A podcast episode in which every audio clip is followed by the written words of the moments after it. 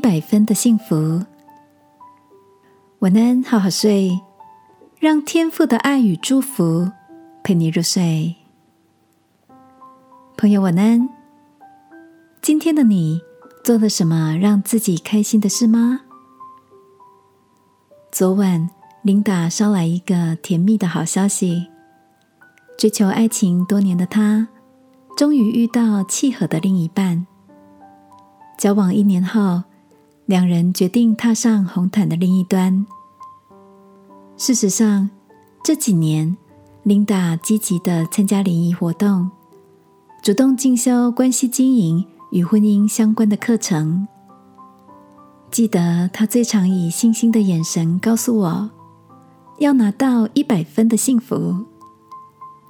而偏偏看到他在情商中来来回回。在爱情这条路上跌跌撞撞的，收到这个讯息，我笑着问他：“你追到一百分的幸福了啊？”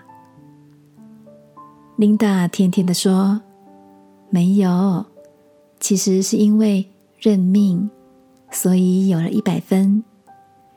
以前的我很努力追求幸福，追求就意味着还没有得到。”与现实有距离。至于现在学会认命，是因为知足，拿掉过多的理想与期待，反而更脚踏实地，看见了幸福。听到琳达这几年的心得，我想起一本书上提到，幸福两个字就像是一种流行，对幸福的欲望还会使人上瘾。终其一生，不断的向外追求。亲爱的，你正在追求着什么吗？是什么让你感到满足呢？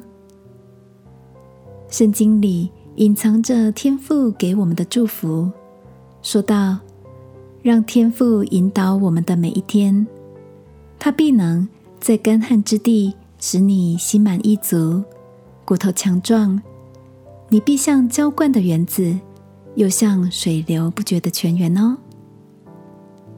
一起来祷告，